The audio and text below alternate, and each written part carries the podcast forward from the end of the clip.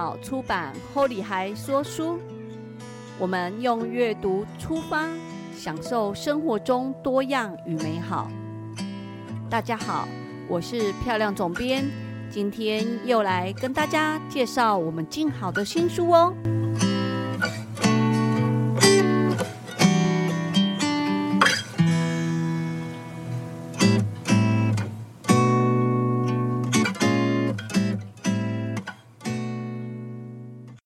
大家好，今天呢又来跟大家分享铸铁锅做下饭菜。今天是这本书的第五集，然后我们邀请到这本书的作者，也是在社团里面非常呃大家都很尊敬的一个作者，就是江家军学姐，然后以及我们这本书的编辑蕊妮，那请跟大家打个招呼。大家好，我是蕊妮，然后学姐你好，大家好，我是江家军，在社团里面大家都。就叫我学姐，所以就可以直称直呼我学姐，这样子比较亲切。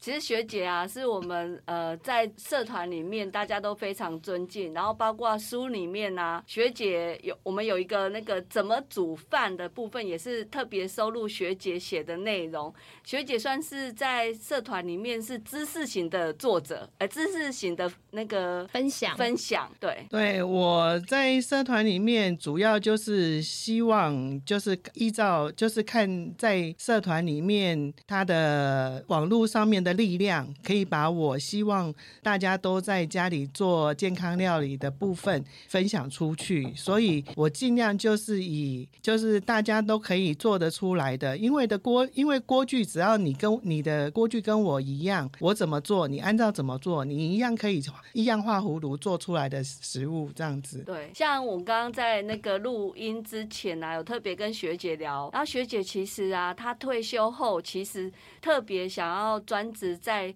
呃经营料理的部分，然后除了料理的教学以外，其实他在这个部分其实是有特别去进修，才能这样子跟大家分享。对，我是我的本业是护理师，我在台北龙总服务了快三十年，然后退休。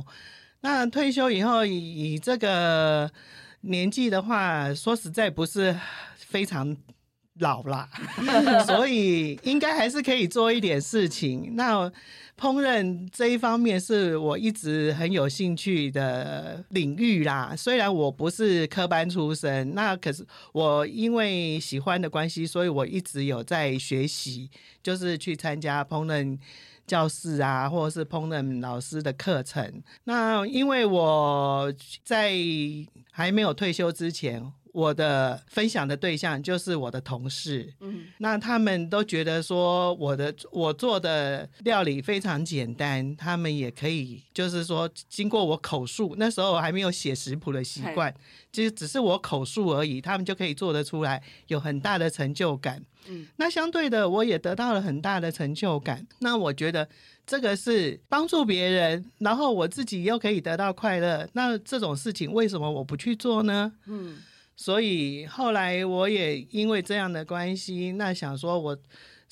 退休以后要找一点事做，所以我才会从事就是料理教学这个部分。那没想到遇到疫情，不适合去做教学工作，那反而留把我的重心留在社团里面分享。那。分享大得到大家的赞，就是大家有受到大家的欢迎，然后因为分享就是在社团里面的赛图比赛里面，我经常就是名可以名列前茅。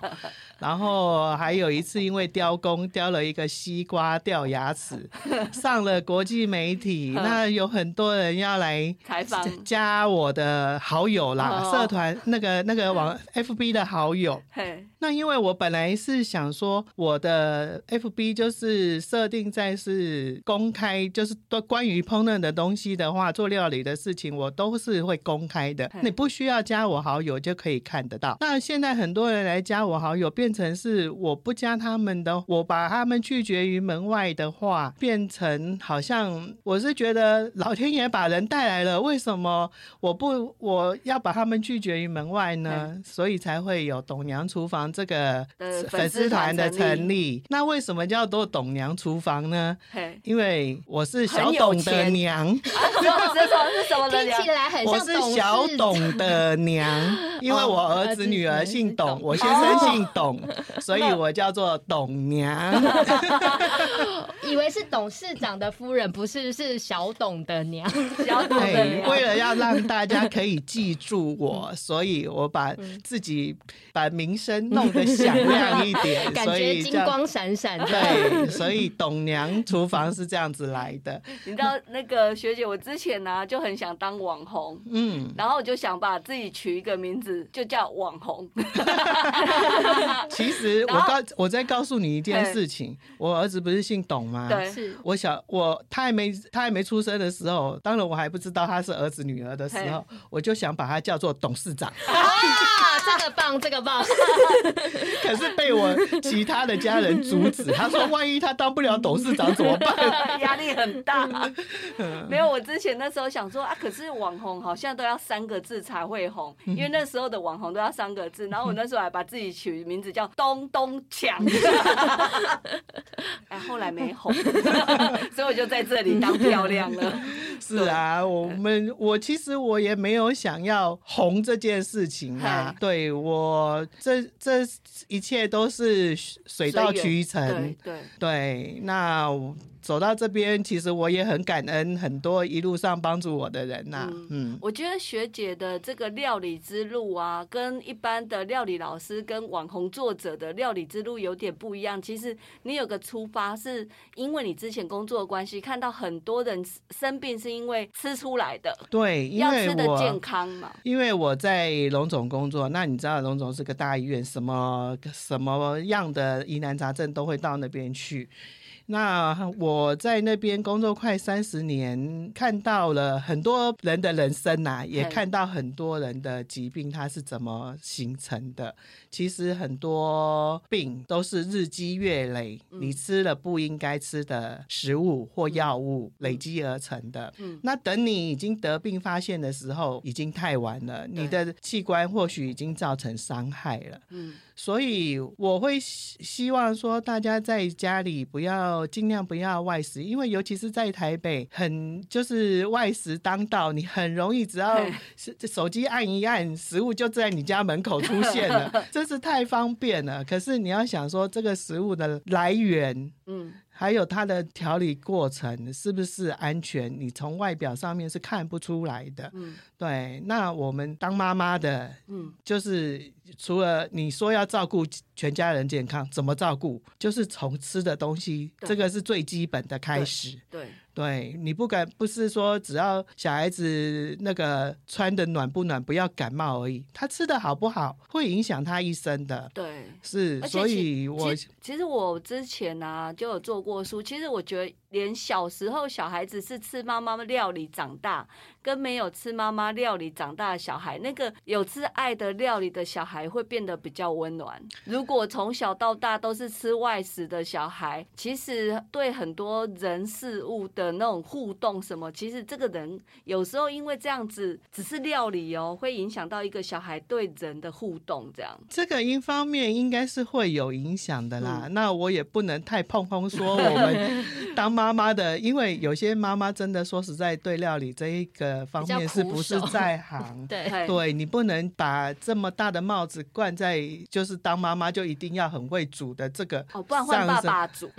都可以，只是说这样子的帽子的话，扣上去变成如果万一煮不出来很好吃，或是说令小孩子满意的料理的时候，或是他因为时间的关系没办法准备的时候，会变成一个压力，这样子也不是很好啦。嗯，嗯。可可是不过，我觉得啊，加入社团以后的人啊，大部分厨艺都会增增会增倍，会是啊升级。是只要你愿意做，就像昨天有一个 Windy 嘛，嗯对他就是一个礼拜、两个礼拜都做一同样的泰式柠檬鱼做出来，然后他他就分享出来，然后他第一个礼拜做出来以后，我就会跟他讲说，你的要怎么样一个小步骤，你的鱼就可以放到锅子里面去。那果真他昨天在做一次的时候，他的鱼放进去了，可是他越买越大。还是要有一点瑜伽，那个瑜伽的鱼才会摆得进去。那我就再教他一个小步骤，嘿好，那他就觉得收获良多哦，原来可以这样子。嘿那我我就跟我就说了一句话，说只要你愿意做，我就可以让你做得更好。嗯，对，那社团里面很多热心朋友都是跟我一样的，对，只要你愿意做，那你抛出来，他们就会给你一点小建议，小帮就这样子，你那个小建议，你的下一次的作品就会更好，就是这个就是进步。嗯，其实还有一种啊，是如果你是平常每天都要做在家做料理的妈妈，会有个状况是，她每天做料理，然后已经不知道今天要煮什么好。然后社团我觉得还有一个好处说，哎，例如说有人开始剖小卷，陆续就有人剖小卷，就知道啊丢席。现在是小卷的季节，然后就有各种人在剖小卷的时候，想说，哎，那我去市场也买一下这道菜。我觉得还有在社团，真的就还有一个，就哎看到别人煮什么，自己家里也可以买来煮，那个点子就生出来了。是没错，那我们就是可以参考一下别人的家里的餐桌是什么，我们家里也可以这样。如果挑喜欢的嘛，对，你就可以喜欢这样吃。那 主要是我们这个是一个铸铁锅社团，那很这个铸铁锅这种锅具的话，并不是说我们从小传统家庭就可以接触得到的嗯。那有些人尚未就是刚入手，或或是说想要入手，那不知道怎么使用的话，来社团里面是一个很好参考的地方。就是大家有新手有老手，对，他会告诉你要怎么样让锅子煮出来的东西变好吃、变方便。嘿，对，然后那个料理可以跟其他的锅具煮出来的东西与众不同。嗯，其实我自己啊，一看到学姐，其实，在学姐在社团分享一锅到底烧排骨的时候，我就好想做。然后看到学姐在写食谱的时候，我就想说，那个步骤太适合给我当开锅料理。没错，因为我在食谱收录的，其实我这一次食谱收录只有两道菜。那为什么我会只提供这两道菜？我是觉得有铸铁锅，你这两道菜是最经典的。嗯就是说，其他的锅具做起来不见得一定有这么好吃、这么方便。嗯，哦，就以烧排骨来说的话，一般我们的烧排骨印象就是要先炸过，对，先腌，对。哦，然后再炸，再卤，这样子才会好吃嘛。对，对，可是有了铸铁锅来帮忙，我们就一锅到底嘿，也不用腌，就直接煎，然后就可以把它卤得很美味，而且就是算是不需要太多酱汁，然后到时候掀开以后，你连收汁的动作都不需要，就可以直接端上桌。嗯嗯，其实那个我们在拍照的时候啊，学姐的这一道菜我有吃，然后而且学姐的那个第那个菜饭的那一道菜。那个我们行销同事是你的手模，然后我还记得那一天拍照的时候，学姐还从家里把家里的那个植物剪的很漂亮，当天剪，然后还带了花盆来让我们拍照使用，就是他对于自己线蕨吗？对很美，超美的，因为我们现场的铁线蕨已经蔫掉了，你知道吗？那学姐是带着新鲜的来这样，然后那一天拍照的时候，这两道菜是我们的午餐，然后我那时候拍照就觉得，嗯，这块肉我等一下一定要赶快夹，就看起来很饱满，而且又咬下去又是松的，不是那种很很硬的那种。对，其实吃，为了那个拍照，嗯我要好看呈现，我又怕那个到时候那个卤卤出来的排骨会太黑，嗯。我还特别去找了淡酱油，淡色的，就是让它卤出来的颜色比会比较，就拍照起来长得呈现会比较好看一点，这样子，嗯，对啊，那一天真的就是，虽然学姐是两道菜，可是两道都很好吃。然后像菜饭，我之前第一次吃菜饭是在呃衡阳路上面，以前有一个龙记，嗯是不是还蛮有名的菜饭？就是忘记他现在还在不在。嗯，对，然后我是第一次吃菜饭，就觉得怎么会饭里面有菜这样，然后就觉得很特别。可是这一道菜对我来讲是小时候妈妈没有煮过，对，都要到餐厅才吃得到的一道菜。然后嗯这一次学姐这样分享，我就会觉得这一道菜啊，我到时候家里我们一定可以来试做看嗯看，不用上馆子才能吃到的一道菜。这样，对上海菜饭的话，我也是到长大以后出社会，因为我是传统台湾人的家庭，所以不会有这道嗯 料理的出现。那长大的时候都是在餐馆吃到的，可是它的呃品质参差不齐啊，，对，对，所以那这个后来才会才了解说参差不齐的原因是因为食材的关系。哼，对，那我们自己可以在家里做的话，后来我有铸铁锅，我在家里做菜饭非常容易的事情。那 只要有亲朋好友到我家吃饭，这个是最容易的，上就是最快速可以出餐的，可以那喂饱大家的的料理。一定会吃饱，不会让他回家对还吃泡面这一类。是，而且我都是等到客人来的时候，我才去做这一啊，这我才开始做，他们都非常惊讶，说居然这可以迅速的就可以端上桌，让他们知道新鲜还在冒烟的菜饭。所以就我的客人呐、嘿，还没有还没有回家就开始订锅子，所以学姐就是有名的放火啊，她做的每道菜都让大家好想再去买她的锅子，想说是不是可以做的跟她一样好吃？结果没有，要照她的步骤才有办法。呃，其实我会在社团里面分享的，就是会在在网络上面分享的食谱的话，就是我觉得按照一步一步，你按照我的步骤都可以做得出来。那当然有一些功夫菜，我只能说拍拍照片秀给大家看啦、嗯，这些的话，你就就我就是我把它定位成你要有一点点段数的人，你才能做得出来。那如果有段数的人看了我的照片以后，他他会觉得说，哦，原来我也可以这样子做，嗯他们自己也可以做得出来。是事实上这样子也是不错的。我是觉得。不，也不是不会说，因为好像我很爱现，做一些你们做不出来的也要现，这样啊子。其实我觉得，其实也可以不帮助到不同的人呐、我觉得还有一种就会挑战啊，对每个人来讲说，哇，可以做那么厉害的，我有一天也可以哦，就会有一种想要那个呃那个闯关对的感觉。当然，如果你有有志在闯关这件事上面的话，那就就没问题。你一定也有自己的程度，然后才会想说我要挑战看看。可是我的对象的话，就是对一半的大众，我也不知道是谁看了我的食谱要做，所以我不能把。一些太困难的、需要刀工的，然后只是简单的用嘴巴带过，或是用文字写过，这样子的话，会让人家家里会有很多 失败的东西，这样子也不是我希望的啦。嗯，所以这一次学姐就是收录最经典的两道。然后我想要问学姐说，呃，那在你的心目中下饭菜的定义是什么？下饭菜的定义的话，我觉得最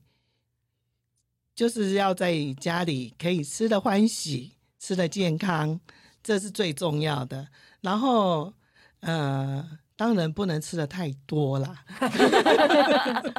刚刚好。是刚刚好的下饭菜，对又健康这样子。对对，嗯，好，今天非常谢谢学姐来到我们空中跟大家分享这本书，然后也谢谢学姐在这本书里面分享的大呃的菜。那欢迎呃听众呢呃听完这个节目以后，也试做一下书上的菜，然后到时候到社团分享这那个学姐的菜。菜，学姐都有售后服务，没欢迎错你，对，抛出你的。放胆抛出你的菜，然后学姐会在底下跟你分享，这样对，只要你愿意做，我一定会让你做的更好。好，那今天非常谢谢学姐，谢谢。谢谢大家，拜拜。拜拜拜